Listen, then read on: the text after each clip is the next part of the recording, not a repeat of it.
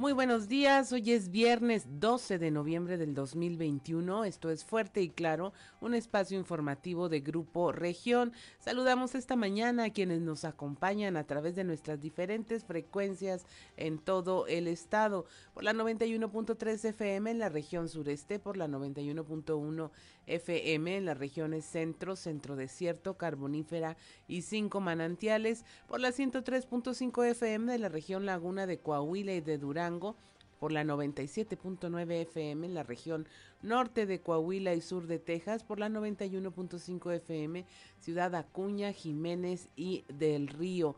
Un saludo también a quienes nos siguen a través de las redes sociales por la página de Facebook Región Capital Coahuila. Mi nombre es Claudia Olinda Morán y estos son los titulares de hoy. Tardan hasta un año y medio la demora en los trámites de adquisición de armamento para los estados, tras reunirse con sus homólogos de Nuevo León y Tamaulipas para refrendar su labor eh, conjunta en la Operación Noreste de Seguridad. El gobernador Miguel Riquelme habló de la necesidad de establecer contacto con el Sistema Nacional de Seguridad Pública a fin de destrabar los trámites para la compra de armamento. El gobernador Miguel Riquel dio a conocer que dentro de los planes en materia de seguridad que se analizan en forma conjunta entre Coahuila, Nuevo León y Tamaulipas está la estrategia para poner freno a los delitos que se cometen en vehículos que circulan con láminas vencidas, por lo que se puso sobre la mesa la alternativa de actualizar los padrones de control vehicular. Los maestros siguen con la exigencia a, que les apliquen la vacuna contra el COVID-19 con un reactivo diferente al cancino. Así lo indicó el secretario de organización de la sección 38, Andrés Alejandro Alvarado López. Alertan por cuarta ola de COVID, pero autorizan eventos masivos. Las autoridades del Subcomité Regional de Salud en el centro en la región centro reconocen esta alerta por una posible cuarta ola de contagios de COVID a nivel mundial.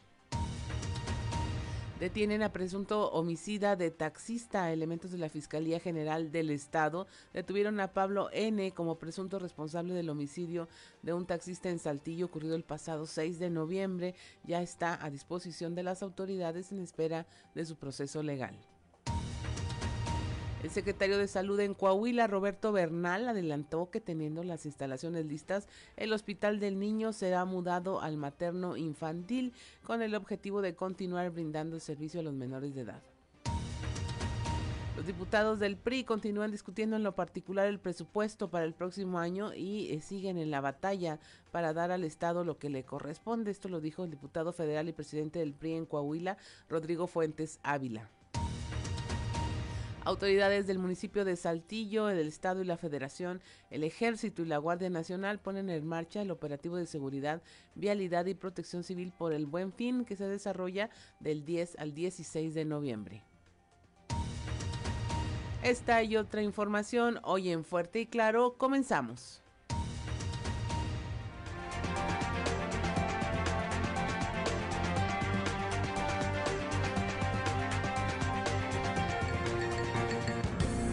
Esto es Fuerte y Claro. Transmitiendo para todo Coahuila. Fuerte y Claro. Las noticias como son. Con Claudio Linda Morán y Juan de León.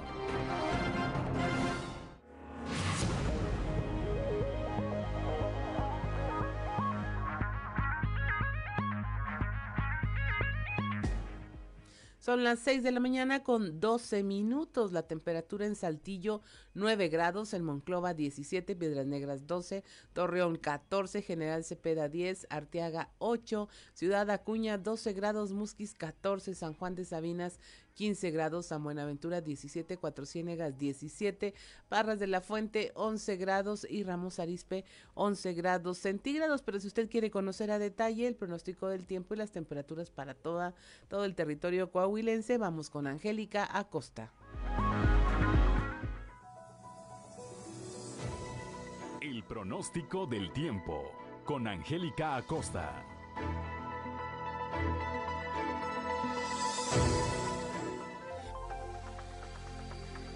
Hola, hola, amigos? ¿Cómo están? Muy buenos días. Qué gusto me da saludarte en este bonito viernes ya inicio de fin de semana. Mi nombre es Angélica Costa y estoy más que lista para darte la previsión meteorológica del día de hoy. Vamos a checar cómo vamos a iniciar nuestro fin de semana. Amigos, para Saltillo, temperatura eh, agradable, 21 grados centígrados como máxima, mínima de 9. Durante el día vamos a tener solecito. Sin embargo, se va a sentir ligeramente fresco. Por la noche, un cielo totalmente claro y la posibilidad de precipitación para Saltillo es nula, 0%. Nos vamos hasta Monclova, 24 grados centígrados como máxima para el día de hoy, mínima de 9. Durante el día un cielo claro, soleado, rico, agradable y por la noche de igual manera un cielo totalmente claro. 0% la posibilidad de precipitación ahí para Monclova. Perfecto. Vámonos hasta Torreón. Torreón 29 grados como máxima mínima de 10. Durante el día mucho sol, un cielo claro, soleado, eh, por supuesto rico y agradable. y por la noche un cielo de igual manera totalmente claro. 0% la posibilidad de precipitación ahí para Torreón. Nos vamos ahora hasta Piedras Negras, 25 grados como máxima para este inicio de fin de semana en Piedras Negras, mínima de 10. Durante el día, mucho solecito, va a estar rico, va a estar cálido y por la noche un cielo totalmente claro. 1%, muy baja la posibilidad de lluvia ahí para Piedras Negras, excelente. Ciudad Acuña también temperatura rica, agradable, 26 grados como máxima para el día de hoy, mínima de 9 durante el día, mucho solecito, cielo totalmente claro, rico, agradable y por la noche también un cielo claro. 0% la posibilidad de lluvia ahí para Ciudad Acuña. Excelente. Amigos, tienen vuelta para Monterrey. ¿Tiene usted compromiso para la Sultana del Norte? Ponga atención, se espera una temperatura máxima de 26 grados ahí para Monterrey. Mínima de 9 durante el día, un cielo soleado, claro, cálido, rico, agradable y por la noche también un cielo claro. 0% la posibilidad de precipitación. Amigos, ahí están los detalles del clima comparación de estos días anteriores, hoy baja un poquito ligeramente, un poquito, ligeramente la temperatura, entonces pues bueno, hay que mantenerse bien eh, abrigado, perdóneme usted, y hay que consumir bastante vitamina C para reforzar nuestro sistema inmunológico. Que tenga muy bonito inicio de fin de semana. Buenos días. El pronóstico del tiempo con Angélica Acosta.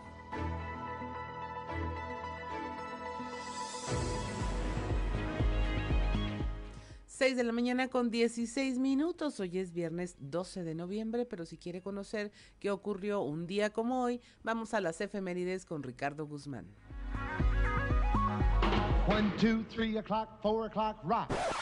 ¿Quiere conocer qué ocurrió un día como hoy? Estas son las efemérides con Ricardo Guzmán. Un día como hoy, pero de 1651, nació la poetisa mexicana Sor Juana Inés de la Cruz conocida como la décima musa por la importancia de su prosa, teatro y poemas. También, el 12 de noviembre pero de 1954, murió el médico y legislador argentino Luis Agoté, descubridor del método para evitar la coagulación de la sangre en las transfusiones. Y un día como hoy, pero de 1980, se celebró por primera vez en México el Día Nacional del Libro, luego del decreto presidencial publicado el 31 de octubre de 1979.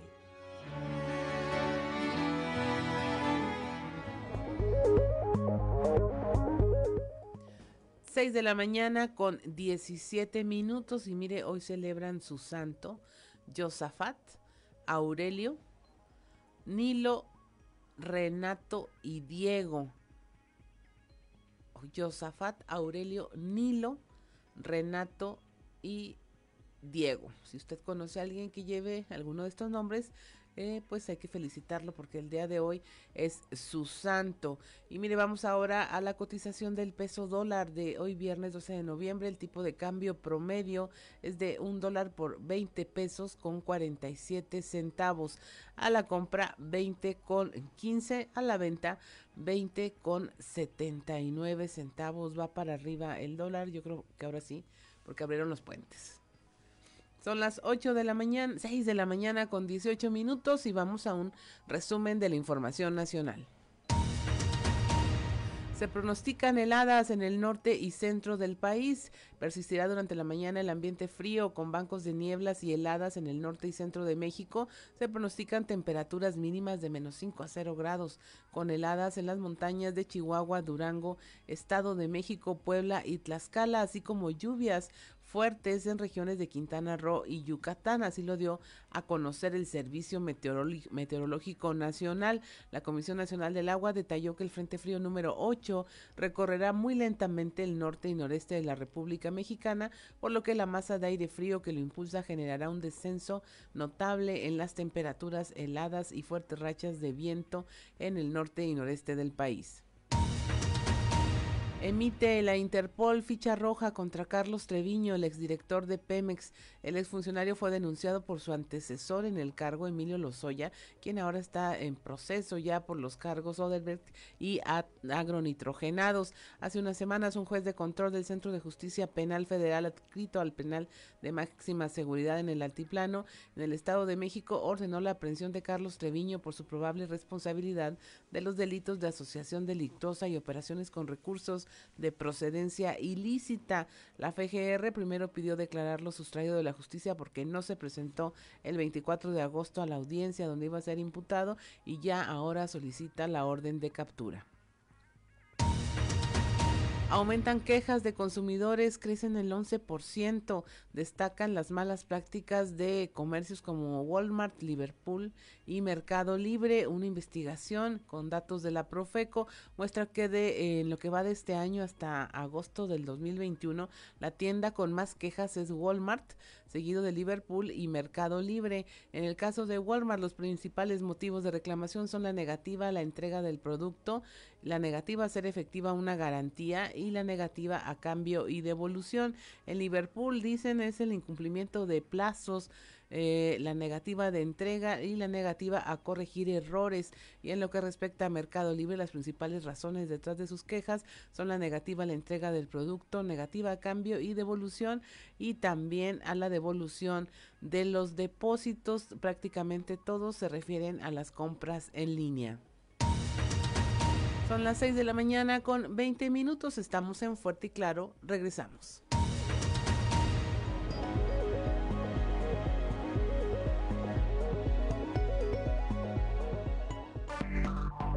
Enseguida regresamos con Fuerte y Claro. COVID-19. Pero los 6 de la mañana con 25 minutos. Regresamos a Fuerte y Claro. Y es momento de presentarle nuestra portada del día de hoy en el periódico Capital, un medio de Grupo Región. Nuestra nota principal es, bueno, eh, cómo cae el presunto homicida de un taxista en un delito cometido el pasado 6 de noviembre. La persona ya imputada está a disposición de las autoridades competentes en espera de su proceso legal.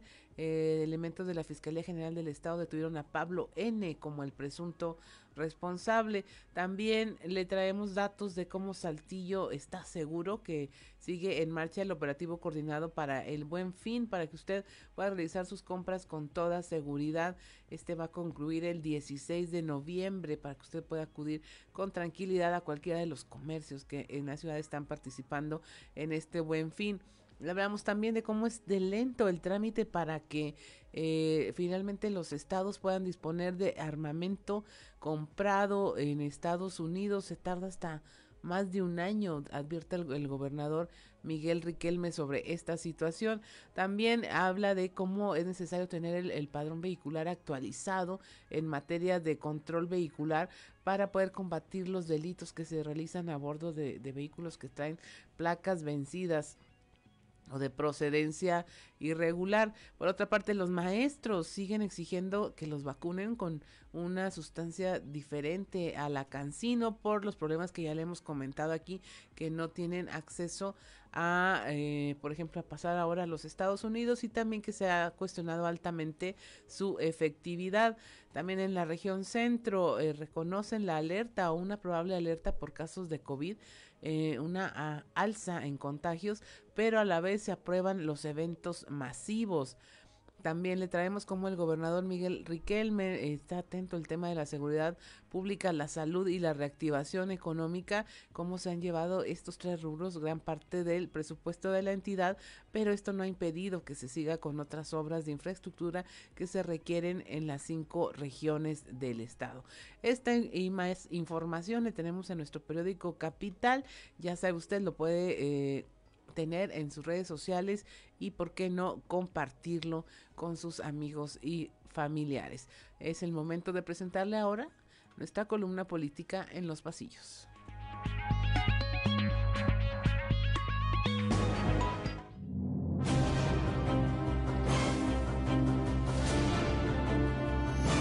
Cartón de hoy, Lamentos, que nos muestra a Fernández Noroña y a Margarita Zavala, quienes cada uno tiene detrás de ellos una montaña de cráneos humanos y se los están aventando mutuamente mientras discuten.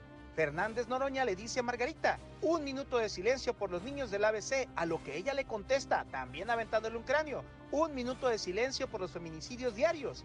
Y Noroña le responde, otro por los desaparecidos en la guerra de tu marido. Y Margarita le contesta, otro muertos de COVID. Curioso, por decirlo menos, el hecho de que hace algunos días la diputada local por Morena, Lisbeto Gazón, señalara estar de acuerdo en que Santiago Nieto haya sido removido de la UIF luego del escándalo surgido a raíz de su boda, en donde hubo derroche de recursos, vuelos privados, dinero no declarado, entre otras cosas. A propósito del tema, la legisladora dijo que la remoción de Nieto era congruente, pues eso de los excesos no se iba a permitir en la 4T que era un gobierno que pregonaba la austeridad. Justo después de ser entrevistada, la diputada abordó su Mercedes-Benz y se retiró del Congreso local.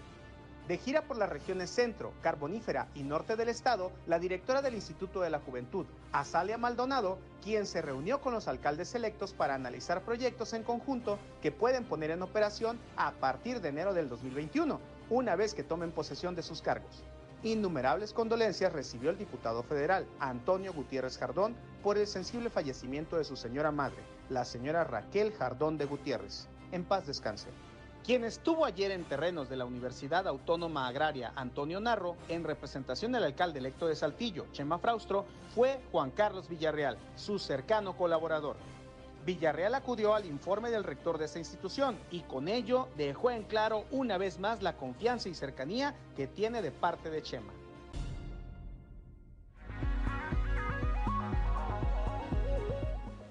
6 de la mañana con 30 minutos y es momento de irnos a nuestro recorrido por la información que eh, surge en todo el territorio coahuilense con nuestros reporteros allá en cada una de las regiones. Y empezamos en la región centro en donde está alerta por una probable eh, cuarta ola de COVID, pues se contrapone con las decisiones del Subcomité Regional de Salud en el centro, donde reconocen la, la alerta a la vez, pero ya autorizan los eventos masivos. Tenemos la información con nuestra compañera Guadalupe Pérez. Muy buenos días, saludos desde la región centro. Fernando Gutiérrez, representante del gobernador en el Subcomité Regional de Salud, Estuvo el día de ayer en Monclova y tras concluir la sesión informó que se autorizaron varios eventos masivos. Cabe indicar que también se señalaba una alerta mundial por una cuarta ola de contagios. Que estemos aprobando eventos que generan tumulto porque son eventos que están muy bien vigilados, muy bien revisados, bajo protocolos muy estrictos y no es algo que estemos abriendo dejando de abrir por una cuarta ola, sino es algo que ya venimos desarrollando desde hace más de un año. Y hemos encontrado, y a ustedes les consta, que hemos, eh, de manera muy responsable por parte de todos los integrantes de este comité, y es que no hay que abordar una mala racha que se nos venga, sino hay que tomar las precauciones y ustedes como medios de comunicación les pedimos que nos ayuden a qué? A difundir, que nos sigamos cuidando, que no bajemos la guardia, como lo dije hace un rato, y que respetemos los protocolos que tenemos. Eso nos va a garantizar que tengamos el menor número de contagios en los próximos días y la cuarta ola que se pronostica no es para Monclova, no es para Saltillo, no es para Torreón, no es para Coahuila. Es una ola que se está pronosticando a nivel mundial y bueno, tenemos que tomar las precauciones necesarias para evitar. Saludos desde la región centro para Grupo Región Informa, Guadalupe Pérez. 6 de la mañana con 32 minutos. Elementos de la Fiscalía General del Estado detuvieron a Pablo N., presunto responsable del homicidio eh, de un taxista ocurrido el pasado 6 de noviembre. Nuestro compañero Christopher Vanegas nos tiene la información.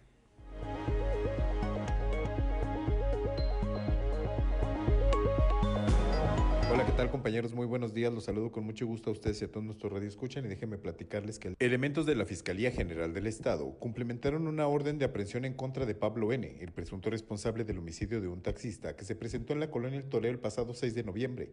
Esto tras las investigaciones realizadas por los peritos de la Fiscalía que atribuyen la presunta participación del detenido en estos hechos. Fue tras las investigaciones realizadas por los elementos del Ministerio Público de dicha corporación que se determinó la probable participación de Pablo en el homicidio del conductor de un vehículo de alquiler, por lo que solicitaron una orden de aprehensión que fue ejecutada por los elementos la tarde de este jueves 11 de noviembre. Ante esto, quedó a disposición de las autoridades por lo que se inicia el proceso legal en su contra, el cual iniciará con la audiencia inicial en donde se le darán a conocer los delitos por los cuales será procesado para realizar la imputación correspondiente. Para Grupo Región informó Christopher Vanegas.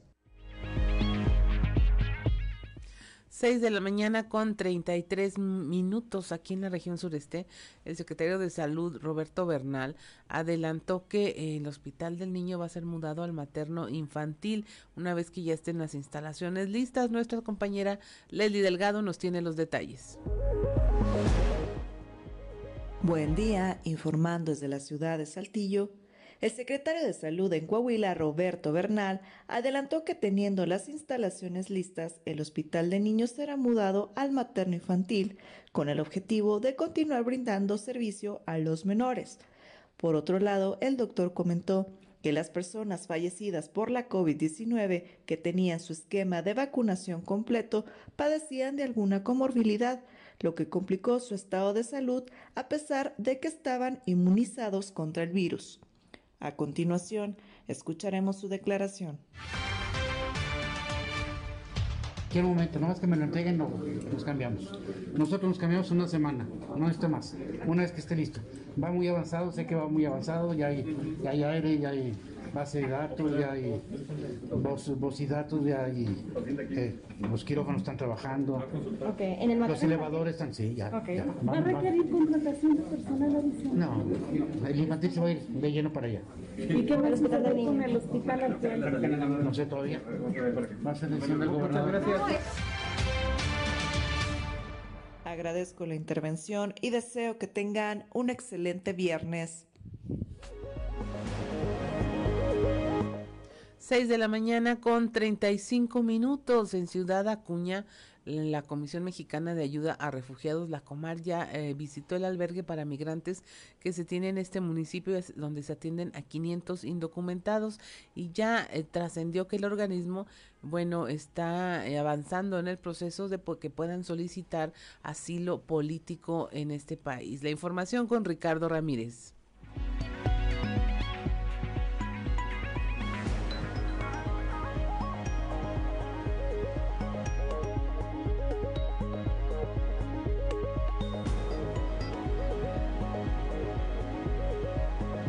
Muy buenos días amigos de Fuerte y Claro, como cada mañana los saludamos desde Ciudad Acuña para darles a conocer pues parte de la información acontecida en esta frontera. En esta ocasión comentarles que personal de la Comisión Mexicana de Ayuda a Refugiados, la Comar por sus siglas, estuvo visitando a los migrantes refugiados en el albergue habilitado en esta frontera. El objetivo era recabar la papelería necesaria para iniciar con el proceso de asilo político para los refugiados. Eh, trascendió de manera extraoficial ya que el personal de la Comar eh, se limita a no dar entrevistas. Sin embargo, ha trascendido que algunos migrantes no podrán completar con éxito este procedimiento, ya que para ello tendrán que cumplir una serie de requisitos. El principal obstáculo que enfrentarían los migrantes es que tienen que esperar de entre seis meses a un año para poder obtener una respuesta favorable dentro de este trámite. Sin embargo, durante este periodo no podrán ejercer ninguna labor ni conseguir trabajo de manera formal en territorio mexicano, lo que pone un panorama muy difícil para los más de 500 migrantes que se encuentran albergados en este refugio y para los más de 600 migrantes que se encuentran residiendo en hoteles, departamentos y viviendas rentadas en diferentes partes del municipio de Acuña.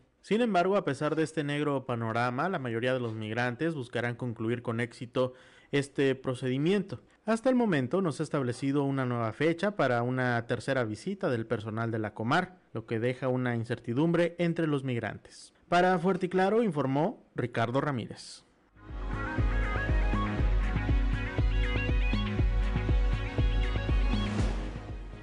6 de la mañana con 37 minutos. Ya tiene usted un panorama de cómo la situación en Ciudad Acuña está pues en crisis por el tema todavía migrante y bueno, también hay esa razón para dar información al respecto, que mejor que transparentar estos casos para que la gente sepa qué hacer, a dónde dirigirse y qué es lo que está ocurriendo realmente con eh, la vida de todas estas personas que están requiriendo y solicitando asilo.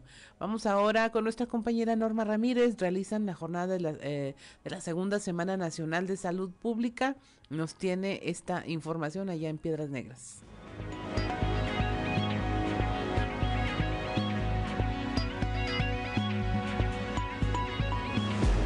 Muy buenos días. La información desde Piedras Negras es la siguiente. Con la finalidad de lograr una cercanía con la población, se realizó la jornada de salud dentro de la segunda Semana Nacional de Salud Pública, en donde se llevan a cabo los servicios médicos preventivos a las colonias. Lo anterior lo dio a conocer el jefe de la jurisdicción sanitaria número uno, Iván Alejandro Moscoso González, quien también manifestó que se llevan los servicios de detección de diabetes, chequeo y de hipertensión, nutrición entre otros. Los detalles a continuación.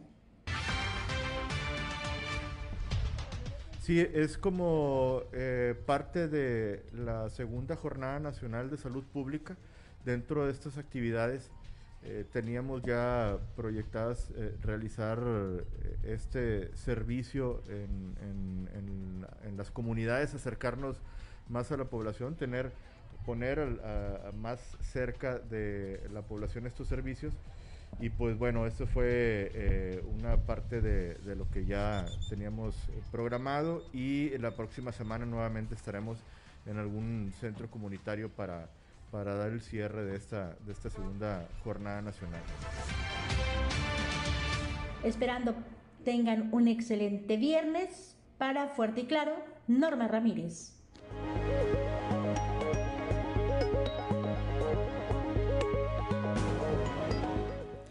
6 de la mañana con 39 minutos. No se vaya, en unos momentos más estaremos hablando de esta situación de los maestros que están pidiendo ser vacunados con otra eh, tipo de, reactivo contra el COVID-19 por los problemas que usted ya conoce, no nada más eh, por el, la apertura de la frontera y que la vacuna no es aceptada, sino que tampoco, eh, bueno, que está en duda la efectividad de este tipo de vacuna, la cancino. No se vaya, regresamos, estamos en Fuerte y Claro.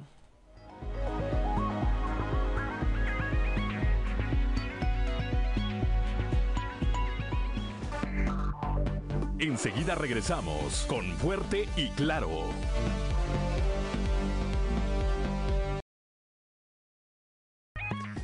6 de la mañana con 45 minutos, la temperatura en Saltillo 9 grados, hace frío, en Monclova 17, Piedras Negras 12, Torreón 14 grados, General Cepeda 10 grados, Arteaga 8, en Ciudad Acuña están a 12 grados, Musquis 14, San Juan de Sabinas 15 grados, San Buenaventuras y, Cuatro Ciénegas 17 grados, Parras de la Fuente 11 grados centígrados y Ramos Arispe 11 grados centígrados también. Y bueno, como se lo advertimos, el frente frío pues va a pasar lenta, muy lentamente por el norte y noreste del país, tal como lo advirtiera nuestra compañera Angélica Acosta para que esté al pendiente. Y bueno, ya eh, en unos momentos más vamos a tener comunicación con Moisés Santiago allá en la región carbonífera, donde los maestros están eh, pidiendo ser vacunados de nueva cuenta, porque, bueno, usted sabe, ha habido ahí algunos eh, comentarios e información, primero haciendo cuestionando la, ah, la vacuna Cancino y ahora pues esta parte todavía está fuera de las vacunas aprobadas para ingresar a los Estados Unidos. Buenos días, Moisés. ¿Qué tal, Claudia? Muy buenos días. Es un placer saludarles y a todo nuestro amable auditorio. Desde la región carbonífera tenemos información interesante al respecto. Cuéntanos, ¿qué están pidiendo los maestros? ¿Siguen en la postura de, eh, que de ser vacunados con otro reactivo? Así es, así es, mira, ellos están solicitando incluso ahora la atención a los municipios donde se está llevando a cabo precisamente el proceso de vacunación para rezagados. El secretario de Organización de la sección 38, Andrés Alejandro Alvarado López, señaló que se han tenido que acercar a las autoridades municipales para solicitarles por escrito que se les aplique la vacuna de otro reactivo, en vista de que muchos de ellos pues han querido cruzar a los Estados Unidos, no es posible con la vacuna que tienen. Algunos hace algún tiempo incluso lograron vacunarse allá en los Estados Unidos, pero la ciudadanía cuando detecta un maestro en las filas para vacuna, eh, eh, inmediatamente los identifican y la misma población evita que los docentes acudan a vacunarse. Por eso están tratando de que las autoridades mantengan algún respaldo al respecto. Esto es lo que nos menciona. Pues la verdad creo que todos tenemos derecho, ¿no? A, gestionar, a, solicitar la vacuna correspondiente. Hay compañeros que han tenido que ir a incluso Estados Unidos, pues en Estados Unidos vacunarse. Este, nosotros como sindicato hacemos lo correspondiente. El señor gobernador dio una respuesta muy favorable de él hacer la petición ante el gobierno federal y creemos que lo que estamos solicitando el día de hoy va basado en respuesta a una respuesta afirmativa del gobierno federal. Por eso el comunicarnos nosotros, el tener el, enlace con los municipios, que es a donde distribuyen las vacunas.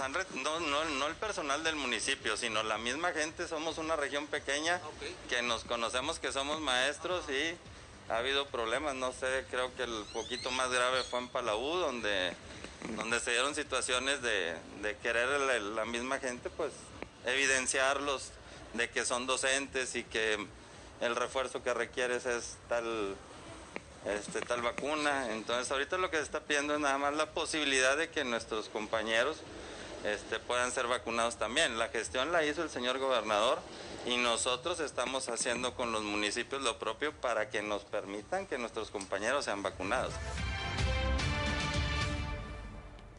6 de la mañana con 49 minutos, así es Moisés, y más allá de, de, la hilaridad que pudiera generar el comentario de que no pueden pasar a Estados Unidos de compras, es un tema de salud. Desde el principio los maestros eh, se quejaron por haber sido inoculados con la vacuna Cancino y el hecho de que este reactivo no se encuentre entre los autorizados por la Organización Mundial de la Salud, pues claro que va a poner en duda su efectividad y, y es obvio, pues lo están viendo como un derecho a la salud de ellos.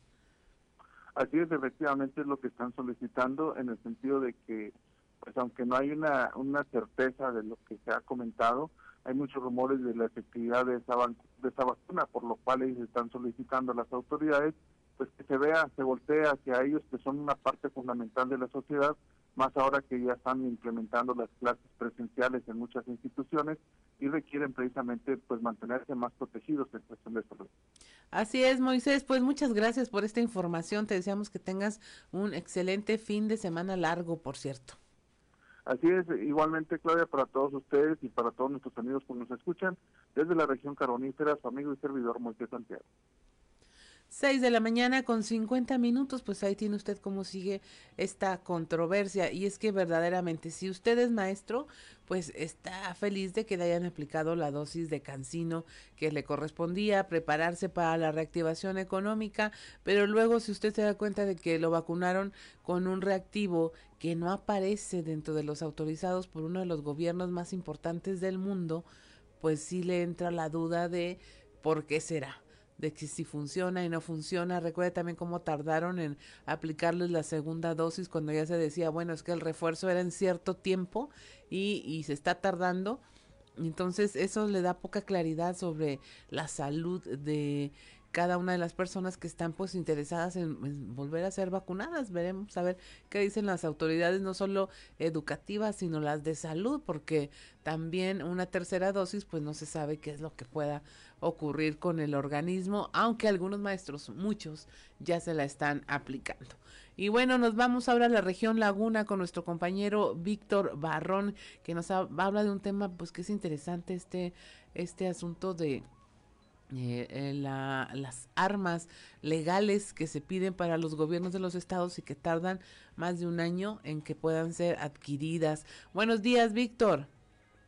Claudia, buenos días y buenos días a nuestros amigos de Fuerte y Claro. Así es, pues el día de ayer en su visita de trabajo a la región Laguna, el gobernador Miguel Ángel Riquelme Solís se refirió a ese tema precisamente derivado de la reunión que sostuvo con sus homólogos de Tamaulipas y Nuevo León, eh, reunión de esta semana donde se refrendó el trabajo conjunto en la operación eh, noreste de seguridad. Y bueno, allí tocó varios temas, entre ellos el del armamento, donde bueno, señaló que hay una serie de reglas, Claudia, que son nuevas, implementadas eh, eh, recientemente, pero que pues vinieron a, hacer un proceso aletargado para la adquisición de armas. Recordemos que en Coahuila, eh, pues un proceso que se vivió complicado con el ataque a Villa Unión, bueno, hizo latente la necesidad de adquirir vehículos y armamento eh, eh, de un poco más eh, de grueso calibre, vaya, y, y entonces se viene toda esta necesidad, la operación noreste, tres entidades con las necesidades muy similares en ese sentido, intentarán dialogar con el secretariado ejecutivo del Sistema Nacional de Seguridad Pública, Claudia, para tratar de destrabar esa parte. Vamos a escuchar lo que comentó en ese sentido el gobernador Miguel Ángel Riquelme. Otro más eh, es eh, tratar de solucionar la problemática que tenemos las, tres entidades en materia de compra de, armamento y de capacitación de, policías. De acuerdo a las nuevas reglas del Secretariado Ejecutivo eh, Nacional, se cambió el formato para la adquisición de armas y es mucho más largo el trámite. Entonces quedamos de platicar con el secretario ejecutivo a nivel nacional, tratar de de que nos regresen de nueva cuenta el proceso que se tenía para la compra de armas, porque este es muy, es muy, pero muy tardado. Pasa el año y medio para comprar armamentos, es, demasiado. Eh, y, la, necesidad en este momento de las tres entidades es mucha para la compra de, de armas. Y somos tres estados pues, que estamos combatiendo la delincuencia y que requerimos de... 6 de la mañana con 54 minutos, así es, Víctor. Y bueno, eh, en el marco de esta reunión de gobernadores, el que se dé cuenta de que en dónde es donde hay que ajustar ajustes para poder responder en materia de seguridad, resulta positivo para toda la ciudadanía.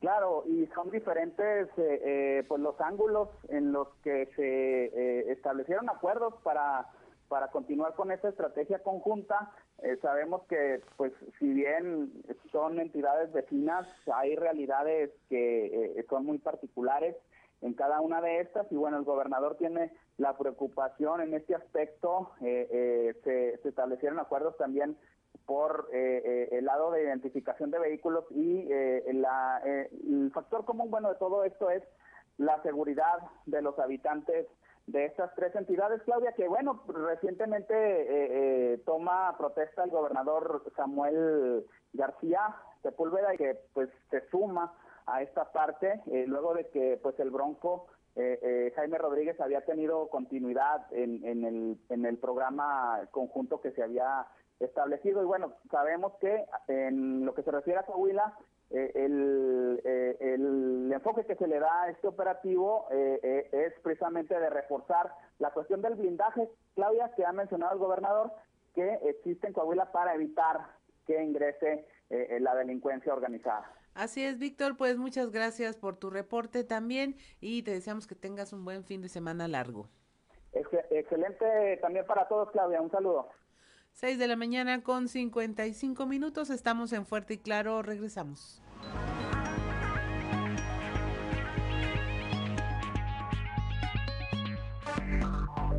Enseguida regresamos con Fuerte y Claro.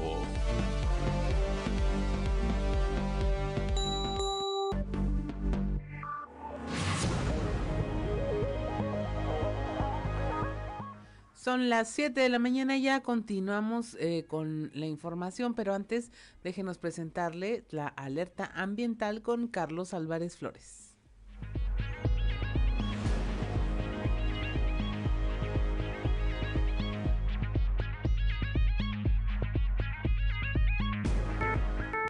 Alerta ambiental con Carlos Álvarez Flores.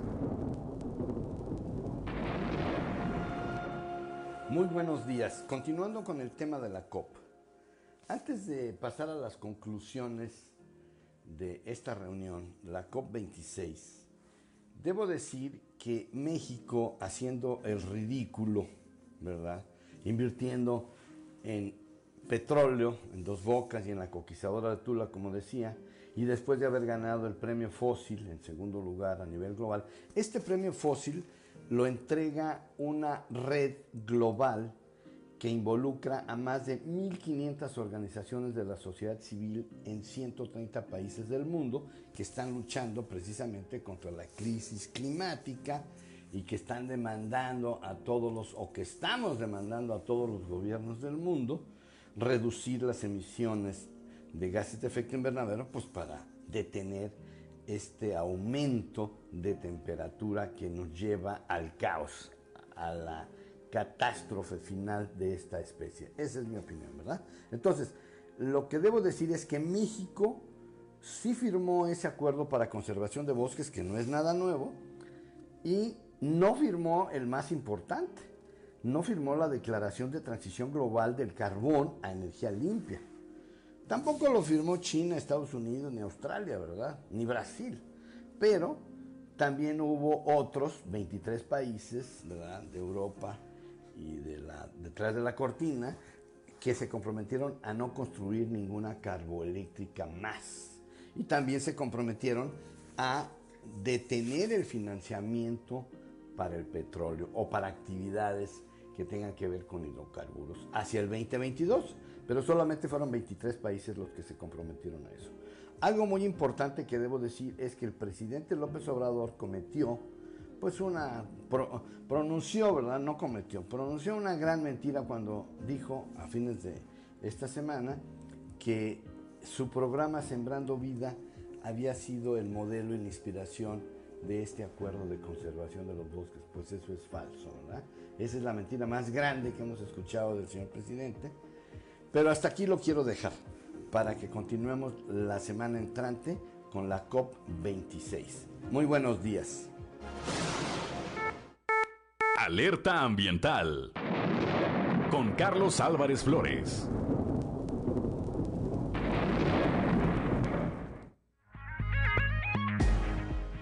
7 de la mañana con cuatro minutos. Ahora sí continuamos con la información y dentro de los planes en materia de seguridad que se analizan en forma conjunta por parte de los gobiernos de Coahuila, Nuevo León y Tamaulipas, se planteó como estrategia para poner freno a los delitos que se cometen en vehículos que circulan con láminas vencidas, no solo el tema de actualizar los padrones de control vehicular, el gobernador Miguel Riquelme propuso además modificar sustancialmente el diseño de las placas para que se pueda lograr una mejor identificación vehicular con el apoyo de la tecnología que existe ya, como son las cámaras de videointeligencia.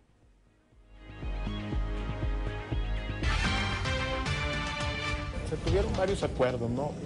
Interesantes, yo creo que es el eh, la actualización del padrón de control vehicular, que en materia de seguridad ya en la, en la revisión, en la evaluación que se, que se hizo, eh, varios de los delitos pues, son cometidos por vehículos que no portan o no están actualizadas sus láminas.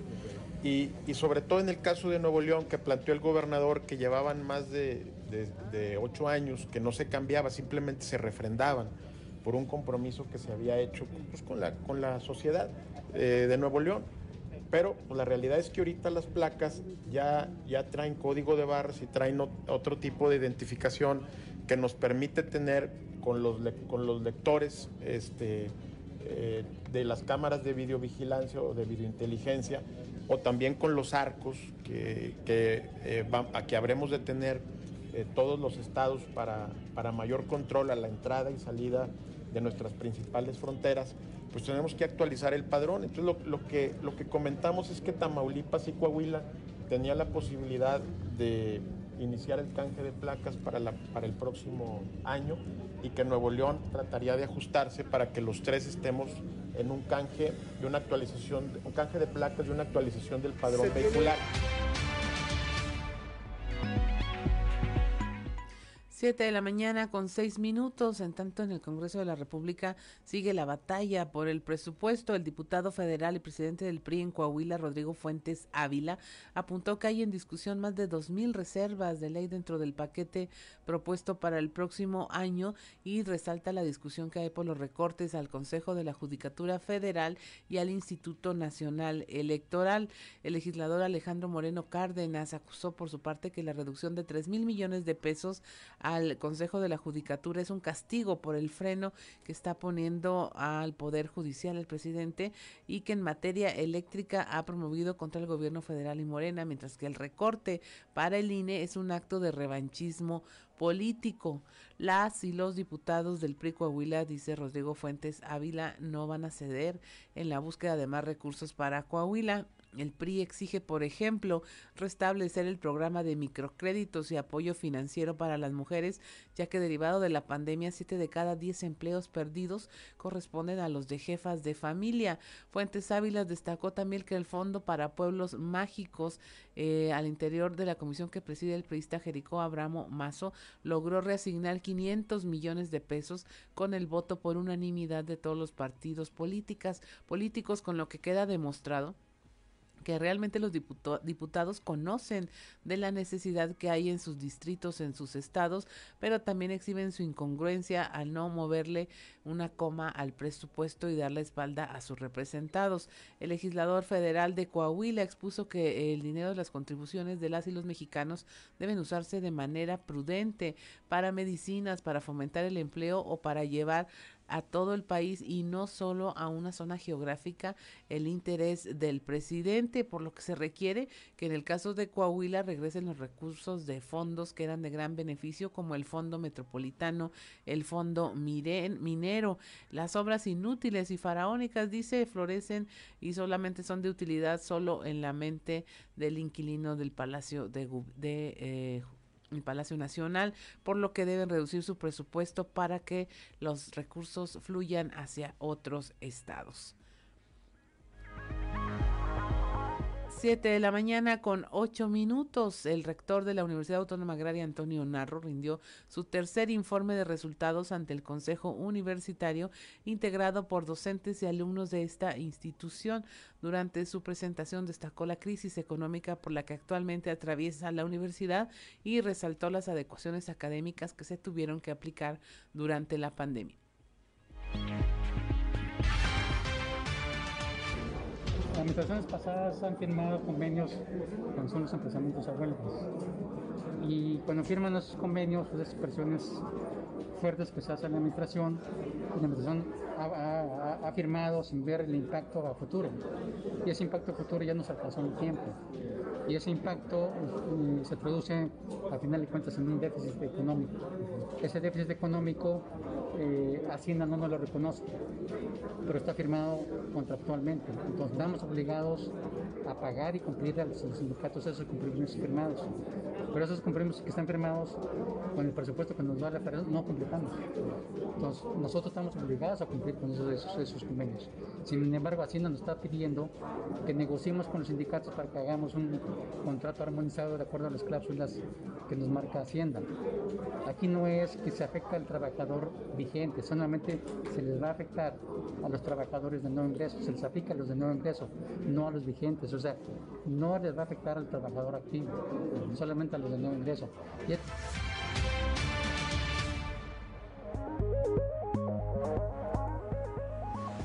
7 de la mañana con 10 minutos y mire, enseguida vamos a platicar y vamos a, conversar con Gamaliel Galván. Él es entrenador de judo del Tecnológico de Saltillo y un atleta de alto rendimiento en Jiu-Jitsu. Eh, él eh, tuvo una importante participación en una competencia este, a nivel internacional y nos va a platicar un poco de esta experiencia. Ya sabe, nos gusta traerle a la mesa de conversación lo que están haciendo también los altillenses en el mundo y estas experiencias de eh, competir en otros países, pues les dan una idea clara de en qué posición estamos y cuánto más hay que esforzarse. Y eh, me gustaría que nos escuchara con mucha atención y escuchara a este joven Gamaliel Galván. Buenos días, Gamaliel. Muy buenos días a todos, ¿cómo están? Muy bien. Gracias por la invitación. Aquí escuchándote, conversando contigo y pues primero cuéntanos eh, qué es lo que has hecho, quién eres para que nuestra audiencia pueda eh, reconocerte y este eh, se involucre en este tema tan es un poco distinto para nosotros porque es deportivo, pero nos encantaría escucharte para que conozcan tu trayectoria y también esta competencia que tuviste recientemente. Claro que sí, mi nombre es Gamaliel Galván Pérez. Yo soy, aparte de atleta, soy ingeniero mecánico eléctrico, egresado de la UAC. Y soy competidor activo actualmente en la disciplina de Jiu-Jitsu, en la modalidad Fighting System. Y pues un poco de mi trayectoria es que soy dos veces campeón panamericano, campeón sudamericano, mundialista y mi mejor posición en el ranking mundial es el número 5. Vengo llegando recientemente de un campeonato mundial que se celebró en los Emiratos Árabes, en la ciudad de Abu Dhabi, y la verdad es que es una experiencia totalmente pues increíble, ¿no? Conocer esos lugares. Cuéntanos, ¿cómo llegas hasta allá? Mire, yo pasé un proceso de, pues, como de clasificación con el Panamericano de Uruguay en el año 2019. El, el, Mundial estaba planeado para el año 2020, pero pues pandemia nos pegó a todos, ¿verdad? Y ahora pues ya que se está un poco más regresando a esta nueva normalidad, pudimos viajar hasta allá y pues allá estuvimos compitiendo el día 6 de noviembre de este mes. Quedamos en el ranking, bueno, en el top 10, en el lugar número 9, gracias a Dios. Muchas muchas gracias por la por el apoyo que tuvimos de todos los altillenses, ya que pues tú como tú sabes y todo el mundo lo conoce, es difícil bajar apoyo, ¿no? Para para asistir a estas competencias. Así es, Gamaliel. ¿Cuántos años tienes, Gamaliel? 29 años. 29 años. ¿Desde cuándo estás en este deporte de alto rendimiento? Fíjate que es algo curioso. Yo estoy desde los 6 años en este deporte, pero alto rendimiento, mi primer competencia así importante la tuve a los 13 años. Desde ahí pues no dejé de competir en, en categorías pues, sub-18, sub-21 y luego en categorías elite. A partir de los 16 años empecé a competir en categorías elite, es decir, ya pues en mayores, ¿no? Así y pues es. ahí me, mantengo activo desde entonces. Así es, eso para que nuestra audiencia se dé cuenta de cómo de, de, lo que se invierta en la infancia, pues se pueden obtener grandes resultados como en este caso. Ahora, cuéntanos qué es esto de viajar a los Emiratos Árabes. Eh, bueno, en, en un tiempo post pandemia, si en tiempos normales hubiese sido un viaje de, de, de locura, en estos tiempos, ¿qué es llegar a un país tan distinto al nuestro? Mira, pues hay que cumplir con ciertos requisitos, ¿verdad? Por ejemplo, yo viajé por Barcelona, bueno, Saltillo, Monterrey, Monterrey, México, México, Barcelona, Barcelona, a Dubái y Dubái, Abu Dhabi. Esa fue toda mi travesía.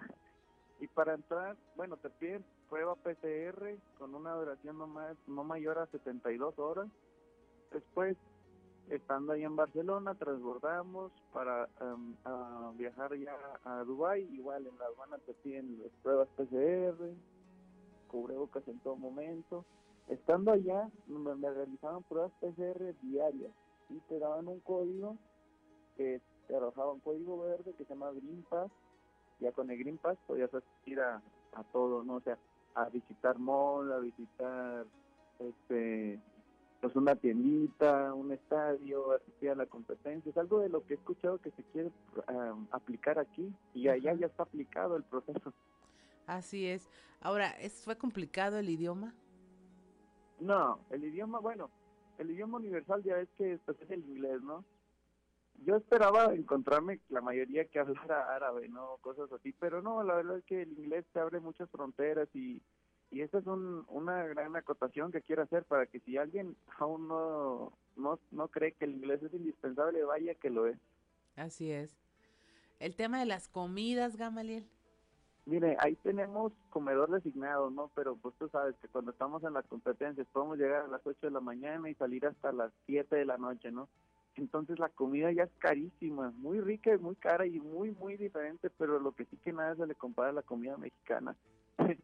ya extrañaba unas tortillitas así como quemaditas, frijolitos y todo eso y pues sí, está muy difícil, muy complicada la comida muy rica, pero muy distinta a la de aquí. Así es. Pues estamos hablando con Gamaliel Galván Pérez. Eh, él nos gusta que, que, nos platique porque usted puede ver, eh, a lo mejor reflejarlo en sus hijos, en usted mismo, eh, cómo desarrollar algo que desde niño empezó, pues lo está llevando a estas competencias en países como los Emiratos Árabes y el tema de viajar, simplemente viajar es una gran retribución al esfuerzo, Gamaliel. Sí, mira, algo curioso es que a mí no me gustaba eh, el deporte de chiquito. Yo quería jugar fútbol como mis amigos o algo así, un deporte de conjunto. Pero pues mi, mi mamá, Alma Rosa Pérez, Robles, a la que le agradezco totalmente, pues y a mi papá, Jaime Galván Pérez, que Jaime Galván Yáñez, que le agradezco totalmente la, el apoyo y la constancia, porque si no hubiera sido por ellos, porque me mantuvieran ahí o por darme lo que a mí me gustaba, no el fútbol, pues la verdad es que yo creo que ni siquiera había, había conocido ni siquiera país completo, ¿verdad? Así es. Ahora, ¿hay alternativas aquí, Gamaliel? O sea, ¿es, es un deporte que los niños, los papás puedan llevar fácilmente a que lo practiquen? Claro, claro. En el Tec Saltillo, si tu hijo es universitario, en el Tec Saltillo tenemos un equipo representativo de judo que es similar al jiu-jitsu, muy similar. En el judo también hay buenas oportunidades hay escuelas es un poquito privadas, a lo mejor es un poco costoso, pero como tú lo dices, es totalmente una inversión para el futuro. Entonces, si alguien quiere acercarse a alguna escuelita de jiu-jitsu, de taekwondo, de algún deporte que no sea tan popular como lo es fútbol, un deporte de conjunto, inviértale en eso, tiro con arco, fútbol, digo, pero tiro con arco, un deporte de combate como el judo, como jiu-jitsu, inviertan, inviertan en eso, y aunque a sus hijos no les guste, llévelos, porque la verdad es que el deporte te abre fronteras. Así es, y es inculcar una disciplina y muchas veces los papás pareciésemos tercos con algo, pero como que sí hay ojo para eh, ayudarle a saber para qué son buenos sus hijos, ¿no? Sí, claro, totalmente. Y pues con la con el apoyo o dirección de tu entrenador, pues él sabe el camino, ¿no? Él sabe el camino, entonces acercarnos a un buen entrenador que nos marque el camino y pues decidir nosotros si es lo que queremos hacer y hasta dónde queremos llegar, ¿no? Porque pues es muy fácil estar practicando, pero ya estar dispuesto a sacrificar tiempo, a sacrificar a lo mejor convivencia con amigos, un poquito de escuela y todo eso es, es, es difícil, pero totalmente vale la pena. Ahora, Gamaliel, ¿qué le hizo la, la pandemia, el encierro eh, al, al, deporte de alto rendimiento en Coahuila? Porque por los resultados de repente pudiera parecer que no les hizo nada, pero sí hubo afectaciones. Claro, mira, yo tenía en pandemia, yo iba a volar el 26 de abril, me acuerdo muy bien, a París, era mi primer competencia internacional. Entonces fue cuando nos mandaron a la casa, ¿no? Ya no pude volar a París, se detuvo el calendario mundial, el calendario de competencias. Y bueno, la gente que tiene resultados es porque realmente estuvo haciendo algo en pandemia, no, no, no, no, no nada más nos tiramos al sillón a ver series o películas, gente como yo, gente con mucho... Aquí hubo muchas pedradas, Gamaliel, todo el mundo se así como espiando. No, no, claro que no, como que, pero sí, bueno, ahí se ve el esfuerzo, ¿no? El trabajo y dedicación que pues no es, no es un resultado de la noche a la mañana, ¿verdad? Los que, los que tienen y están ahí figurando son los que pues estuvieron mantenidos ocupados. Aunque es difícil encontrar motivación, ¿eh? Encontrar eh, motivación cuando no sabes si vas a ir a competir, y cuándo se va a retomar el calendario, pero pues el chiste es estar listo para cualquier oportunidad, agarrarla y explotarla lo más que puedas, ¿no? Así es, Gamaliel. Pues muchas gracias por haber conversado con nosotros esta mañana y yo creo que dejas una muy buena enseñanza en cuanto al tema de, de los papás, los hijos, de meterle al deporte, de meterle al inglés y sobre todo no tener miedo a medirse con los demás. Claro. yo da para eso y más. Perfecto, eso es lo más importante, no tenerle miedo al éxito, como dicen, ¿verdad? Así es. Muchas gracias, Gamaliel Galván Pérez. Eh, un placer haber conversado contigo esta mañana. Para servirles, un saludo, amigos. Adiós. Son las 7 de la mañana con 20 minutos. Estamos en Fuerte y Claro. Regresamos.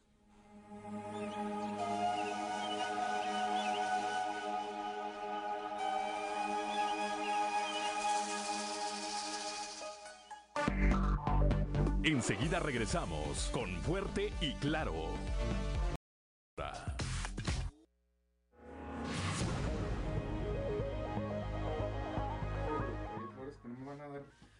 7 de la mañana, 7 de la mañana con 25 minutos. Mire, si usted ya notó el desorden es porque ahí llegó Ciris García. Pero por lo pronto tenemos a, don Antonio Zamora allá en la región centro. Siempre hago votos porque usted esté en la región centro, don Antonio Zamora, y efectivamente esté reportándose desde allá. ¿Cómo está? Muy buenos días. Este, hoy sí. Hoy sí. buenos días, buenos días a las personas que nos sintonizan a esta hora. Fíjate, Claudia, que a partir de, los primeros días de diciembre eh, van a circular en Miclova alrededor de 900 millones de pesos. Solamente de los pagos que Altos Hornos de México haga a sus trabajadores sindicalizados y de confianza. Eh, pues eh, no falta quien diga, no, pues hasta a lo mejor AMSA, como está la situación en AMSA, no se pagan las prestaciones de, diciembre o los pagos de, fin de año, como le llama la empresa. Eh, pero afortunadamente eh, el precio del acero tuvo un incremento muy importante en el presente año y eso le sirvió a, la tesorería de, de AMSA pues para ir haciendo su colchoncito y pagar eh, a tiempo a los trabajadores. El, el día 8 de diciembre, por ejemplo, se pagará lo que es el aguinaldo a los sindicalizados y el fondo de ahorro será el día 15 también del próximo mes. A los llamados trabajadores de confianza les pagarán el aguinaldo eh, dos días después, es decir, el día 10 de diciembre, que un día y un día después de, los santos inocentes, porque te imaginas si les dicen que les van a pagar eh, el fondo de ahorro el 28 de diciembre. No, les da algo. Sí, les da algo, les da así como un petotús. Entonces, pues no, va, a ser el 29, el fondo de ahorro se lo van a entregar el día 29 y, y pues bueno, tanto a los trabajadores de AMSA como a sus subsidiarias. Yo creo que eso es, una buena noticia, sobre todo del dinero que va a andar circulando en la ciudad y, en los lugares donde AMSA tiene, pues tiene filiales y faltan todavía el resto de las empresas. Va a haber mucha lana en diciembre acá en Monclova, estimada mía. Así esperamos que sea, don Antonio, porque pues la región sí ha estado muy sufrida, no, no nada más este año, sino de, de tiempo atrás. Sí, tiene ratito, ¿no? Pero ahí vamos. Fíjate que la gente que es de Moclova, Claudia, o quienes somos de Moclova, sabemos vivir en crisis, eh, en la crisis que representa Altos Hornos de México. Desde que era paraestatal, eh, cada seis años cambiaban las cosas por el director general que, enviaban a la empresa. Eh, se hizo privada, se privatizó, pues empezó bien y luego empezaron los problemas, ¿no? Pero a todo eso la gente de Muclova está acostumbrada. ¿Por qué? Pues porque pues todos los tiempos, los 50 más 60 años creo que tiene la empresa, ya necesito una manita de gato, por cierto, este, eh, todo ese tiempo AMSA pues este, ha estado de, de, mírame y no me toques, o como dicen en el rancho de a mírame y no me toques. ¿Por qué? porque porque la situación es cuando baja el precio del acero, ups, la, la acerera se pone mal. Pero cuando sube el precio del acero, del acero, la empresa Altos Hornos de México se pone bien. Y eso, pues, hemos nos hemos acostumbrado a vivir con eso. Cierto que ya hay diversificación industrial en la región centro, sin embargo, Altos Hornos de México sigue siendo fundamental al igual que el Grupo Industrial Meclova, pero más altos hornos de México. Así es, don Antonio, pues esperemos que esta vez la economía les recompense tanta paciencia, tanto esfuerzo, tanto aguante y pues sobre todo tanto trabajo. Además. Muchas gracias, don Antonio, un placer platicar con usted y ya estaremos escuchando la próxima semana. Hasta lunes. Que tenga excelente fin de semana largo también don Antonio Zamora. Y ya tenemos aquí, eh, bueno, yo estoy tratando de adivinar, Osiris García, ¿qué género nos traes hoy?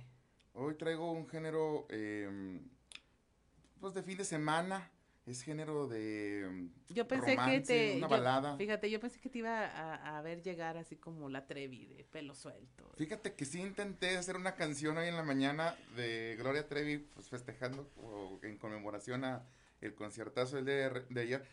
Un montón de gente que está en las oficinas está destrozada porque estuvo ayer gritando con los ojos cerrados a todo a todo a todo lo que daba su garganta.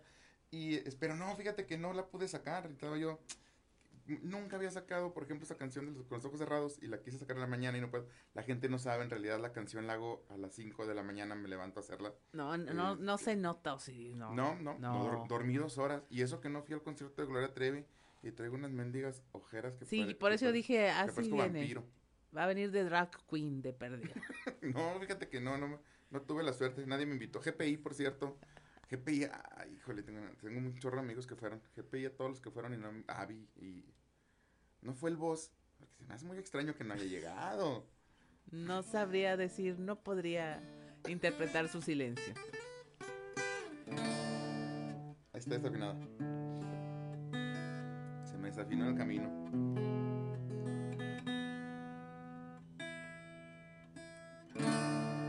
Ahí mero. Hay una palomilla anda aquí volando en la cabina. Entonces esta es una canción que es una baladita romántica para festejar la boda del señor Nieto que se casó en Guatemala.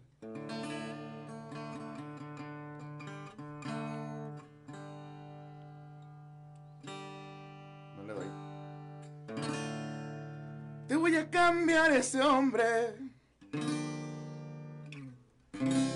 por no casarse en secreto. ¡Ay, no las llego, qué padre! se fueron a Guatemala. Ahí fue la boda de nieto. Estamos que sea en la tarde este noticiero para poder cantar bien. Te voy a cambiar el nombre. En base a lo que has traído. Trajeron a Pablo Gómez. Ya está bien rancio el viejito. Ya le quitaron el hueso. De miel ni tuvo la luna, porque presumían de austeros. Y tienen bodas de alcurnia. Y pueden cambiar el nombre, pero no cambian la historia ya sea melón o melame.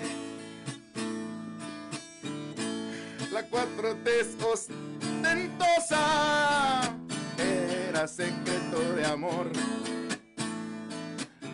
Era secreto el bodón. ¿Qué pasó? Era secreto el bodón. Era secreto de amor. Delante de la gente son humildes, pero en sordo tienen yates. Delante de la gente usa Benito, pero en Aspen anda su hijo. Chocorrol, chocorrol, era secreto de amor. Era secreto el bodón. Y pueden cambiar ese hombre pero no cambia la historia. La neta, si son iguales. Andaba estabas que es mota. Era secreto el bodón. Con las palmas arriba. Era secreto el bodón. Todos dice. Era secreto el bodón. Secreto. Era secreto el bodón Delante de la gente son humildes, pero en sordo son magnates. Delante de la gente usa Benito, y en palacio vive el viejito. Qué bodón, qué bodón, era secreto el bodón. Secreto, era secreto de amor. Bravo, un éxito. Gracias al huracán de Guerrero. Ay, Osiris. A ver, Cualquier mortal puede echar la casa por la ventana para Sí, no, hombre, yo he sabido y de muchas bodas que se organizan Y, a veces no que- tienen ni colchón para dormir, pero haces Sí. la boda. En- la gente debería leer El laberinto de la soledad, donde explica que la naturaleza del mexicano es festejar así.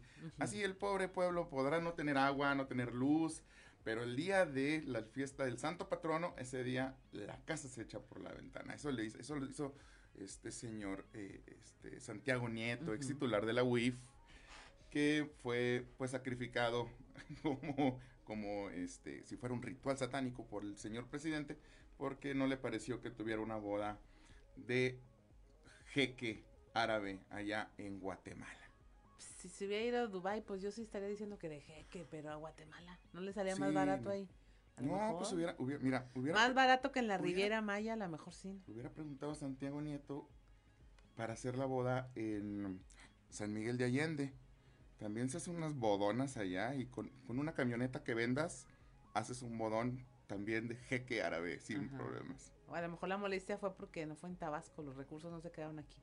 A lo mejor ese es el... Y que traían un montón de billetes en efectivo en, el, Sí. en el... Pero bueno, Pero, eh, comprobables. ¿no? 35 mil dólares, ¿no? Y, y Lo que traigo aquí en la bolsa derecha yo, hombre. Para ahora que ya puedas pasar al puente. Sí, ahora que vaya a comprar fayuca, que vaya arroz. Es, es cuestionable moralmente, pero hay delito. No, no, eh, bueno, la lana estaba este, registrada, ya se había declarado ante las autoridades aduanales. Aparte creo que era da- lana de, de Ili Ortiz, el presidente del Universal. Entonces, no, todo legal.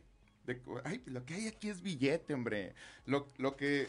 El problema no es que tengan billetes, sino que andan pregonando Que la austeridad, hombre. Sí, bueno, que lo presuman con los pobres como, como, como Johnny Lauriel. No, que, que andan pregonando la austeridad por el mundo, Claudia Linda. Y la neta, pues es que en lo privado se dejan caimán como gorda en tobogán. Así es. Yo no sé, a mí se me hace de repente una sobrereacción para ciertos temas Sí. y para otros no veo, eh, eh, tengo otros datos, Sí. eh, ustedes me están atacando, este, sacaron de contexto y cuando finalmente pues eh, un funcionario tiene estos deslices mm, a lo mejor moralmente cuestionables, pero que no se convierten en un delito, te preguntas, ah, entonces si así se soluciona lo moralmente cuestionable, lo que es un honesto delito, ¿se sancionará al triple? Mira, eh, uno de los que festejaban en, echando campanas al vuelo fue este Félix Salgado Macedonio, que en algún momento se le, pues, se le, se le coartó su intención de ser gobernador y al final de cuentas, pues ahora su hija es la gobernadora de Guerrero. Y um, abiertamente en un tuit dijo, qué bueno, lero, lero, candilero. O sea, prácticamente dijo eso.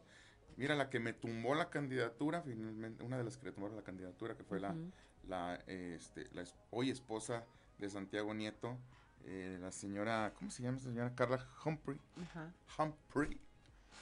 Humphrey. Eh, fue, fue, pues, ahora su esposo fue al que le dieron este cuello por andar haciendo un mendigo bodón más grande que el de este la reina, ¿cómo se llama? Diana, Lady Di. Lady D. Pues mira, cuando uno tiene varo se puede dar ciertos lujos, o sea, no pasa de que te corre el jefe, ¿verdad? Después cuando diga, "Ay, chis, ¿de dónde salió tanta lana? Este, pero pues, ay, cuando hay lana. Yo esperaría que la lupa se pusiera sobre todo el mundo. Sí, hombre. Es que lo que quiere el presidente es, es eso, es que hay, hay un mensaje ambiguo que no es en realidad como, como con congruente, ¿verdad? No hay, congru- no hay congruencia en cómo se les, este, cómo se les juzga a unos y cómo se les, se les juzga a otros trabajadores. Porque si es de Bartlett, ah, pues nadie vio que su hijo andaba vendiendo ventiladores a sobreprecio en, ple- en plena crisis sanitaria el mundial hermano del presidente. el hermano del presidente recibiendo dinero de mano de algunos colaboradores, amables colaboraciones. ¿Alguien sabe dónde andan dando esas amables colaboraciones? A ver si me toca, he perdido un ventilador para completar un caguamón, ¿no? Y es viernes se vale, ¿no? Así es. Pues ya son las 7 de la mañana con 40 minutos. No se vaya. Eh, Osiris García se va a quedar aquí. Siempre nos ayuda a despedir este programa de los viernes. No se vaya. Estamos en Fuerte y Claro. Destrozando regresamos. el rating.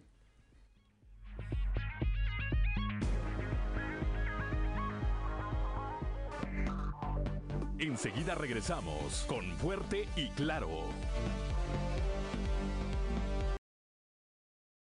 Noticia con Luis Guillermo Hernández Aranda.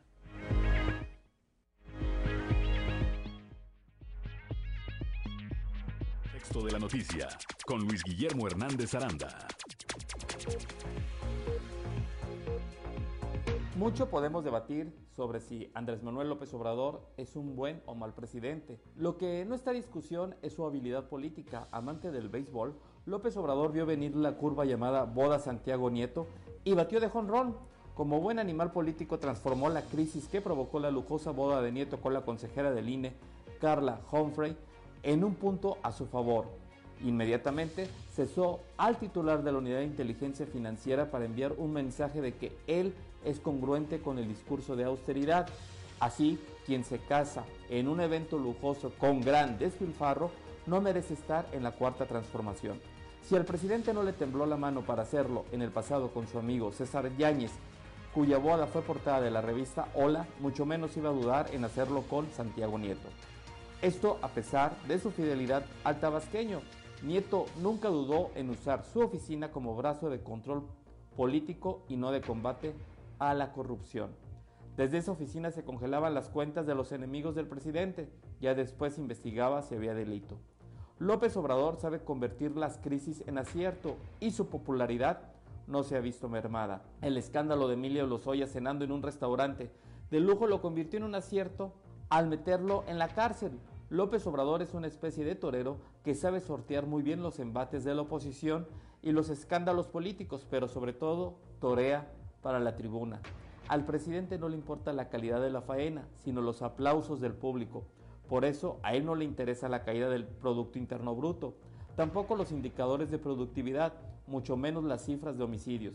Para el presidente lo importante son sus programas sociales, que le generan simpatías, sus ocurrencias en la mañanera que provoca risas. Lo importante es la popularidad, que se traduce en votos. Si analizamos el desempeño de Santiago Nieto, a pesar de sus excesos, no era el peor funcionario del gobierno federal. En cambio, Hugo López Gatel, por su incapacidad y negligencia, desde hace mucho tiempo debió de haber sido cesado. Sin embargo, eso no ha ocurrido y seguramente no pasará. Y es que el tema de salud no es prioridad del presidente. Los miles de muertos por el COVID-19 no le quitan el sueño. Prueba de que la salud es lo de menos es un negativo de vacunar a los menores de 18 años contra el COVID. El presidente juega en la cancha del combate a la corrupción. Es su narrativa y es donde le importa generar la percepción de que se está dando resultados, aunque no sea cierto. Soy Luis Guillermo Hernández, nos escuchamos a la próxima. El contexto de la noticia con Luis Guillermo Hernández Aranda. 7 de la mañana con 48 minutos. Continuamos en Fuerte y Claro. Y mira, aquí estamos con Osiris García hablando de todo este plan del presidente al que se han adherido ya muchos países para eh, combatir a la pobreza. Sí, el presidente propone que haya un plan, se llama Plan Mundial de Fraternidad y Bienestar, eh, con el objetivo de garantizar el derecho a una vida digna a 750 millones de personas que sobreviven con menos de 2 dólares diarios. Entre ellos, yo creo que debo estar yo. El programa dice que, que se ha financiado en tres ejes. Número uno, que el cobro de una contribución voluntaria anual del 4% de las fortunas de las mil personas más ricas del planeta. O sea, los más ricos del planeta, esas mil personas, eh, deberían donar anualmente el 4% de sus ganancias. Dos, una aportación similar por parte de las mil corporaciones privadas más importantes por su valor en el mercado mundial. Yo creo que ahí te va a doblar eh, entre corporación y dueños de corporaciones. Y tres, una cooperación del 0.2% del PIB de cada uno de los países que participan en el G20. Esas son las 20, las 20 economías principales del mundo, entre, por cierto, entre las que por cierto está México. Entonces, este plan es para garantizar este, alimentación y bienestar a las 750 millones de personas que sobreviven con menos de 2 dólares diarios. No es mala la idea, honestamente, ahorita estamos platicando. Este sistema, el sistema capitalista es de, genera súper ricos, gente que jamás en su vida va a poder utilizar todo el dinero que tiene acumulado y no es no tiene ninguna congruencia que gente esté tan poderosa económicamente mientras que todavía en este punto eh, hay gente que, que está muriendo de hambre en el planeta. Cuando hay comida para todos, ¿eh? No es cierto que no hay comida para todos, es una mentira. Ya hay comida para, para abastecer y dejar sin hambre a toda la gente del mundo, pero los mecanismos de producción y el, el sistema capitalista que tenemos de generación de recursos hace que primero un productor de, de algún tipo de comida queme la comida antes porque sale más barato que distribuirla por el mundo y alimentar a personas que no tienen un plato de, alimenta, de alimento en su casa. Ahora, eh, lo que pasa es que el, el, gobierno está asumiendo un papel de Robin Hood Sí. en esto. Quito, le quito a los ricos para darle a los pobres, pero en esencia no es su chamba. No, claro que no. No, de ninguna manera, de ningún presidente puede hacer ese tipo de cosas. Lo, lo que planteabas ahorita es en realidad una redistribución del sistema de eh, distribución de recursos, un sistema económico como tal. Es, es replantear el sistema económico lo que verdaderamente haría una diferencia. Pero sí, yo creo, yo también soy de la idea de que los recursos deberían de tener como un, un límite. O sea, como que tú puedes llegar Un a tope, sí, como las vidas del Mario Bros, ¿me explico? Sí. Como que ya llegas a ese tope y ya no puedes tener más vidas. Así deberías funcionar más o menos la economía. Es increíble como este, este, estábamos leyendo hace un, un tiempo que si tú hubieras juntado dos mil dólares diarios desde el día que llegó Cristóbal Colón hasta la actualidad, o sea que tú los hubieras ganado, eh, no tendrías más dinero en este momento que el dueño de Amazon, Jeff Bezos. Ujú. O sea, no tendrías más lana que él, aunque hubieras ahorrado toda tu lana desde la colonia, muchachos, de 1492. No, ni aunque hubieras empezado el, el cochinito al mismo tiempo que las pirámides. Me hace. Sí, no, sí, imagínate. 10 Ajá. pesos desde que construimos las pirámides en el cochino. Sí. Sí, es, es muy complejo, Osiris, el, el tema, pero sí aquí hay el, el- esto es el reflejo de que alguien no está haciendo su tarea, la parte que le toca. No, y que un están- sistema tan permisivo, do- tan poroso, tan donde cuestionas una boda, pero no ves tus propios zapatos, está canijo. Y el sistema capitalista, pues siempre ha sobrevivido por eso, porque no tiene freno, no tiene límite, no tiene un tope, pero está alimentado por todo lo que los gobiernos han dejado de hacer para proteger a la población más vulnerable. Sí, es un sistema que, que tiende a la entropía, es un sistema económico que tarde o temprano va a colapsar. Sí, porque no sé, mira, si, estuve leyendo algunas cosas, por ejemplo, si todo todo mundo quiere tener dinero, ¿no? Está, por ejemplo, este vato Carlos Muñoz, es que tú no tienes el hambre, carnal. Tú tienes que ser positivo y generar la lana y, y actitud es lo que no, no, no. Si todo el mundo tuviera, por ejemplo, los mismos recursos que tienen los Estados Unidos, eh, como materia prima o los recursos que consumen los Estados Unidos, necesitaríamos cinco planetas Tierra para poder abastecer a todo el mundo con la misma cantidad de recursos que consumen los gringos. No tenemos cinco planetas, no tenemos dos, tenemos uno. Es imposible. Entonces, ¿qué, qué es lo que hay que hacer? O bajar el, el nivel de, de consumo que tienen los países de primer mundo, o generar un nuevo sistema económico en el que la distribución de los recursos sea más equitativa, que no haya gente que esté acumulando tantísimo dinero de una forma insultante y haya personas en otro lado del mundo que no tengan ni un dólar diario para comer, ¿verdad? Así es. Y es- se trata de, for- es que fortalecer un gobierno parecería como estar machacando lo mismo, pero cuando tienes un gobierno fuerte, ese gobierno fuerte es el mismo que puede frenar los abusos del capitalismo y de quien sea contra las necesidades de la población. Pero Sí. si tu gobierno no es fuerte, no tienes quien vele por los intereses de los ciudadanos, jamás. Hay países con, que pagan el doble o triple de impuestos que, que los mexicanos, pero con eso se olvidan de que es seguro social o que tengo que tener un gastos médicos mayores porque el seguro no sirve, este, se olvidan de que tengo que ahorrar para una universidad que en Estados Unidos es súper cara porque la, la, la educación está garantizada, eh, no tengo que estar pendiente de si me enfermo porque mi trabajo me da para que exista un sistema social que me va a fortalecer y me va a dar medicinas.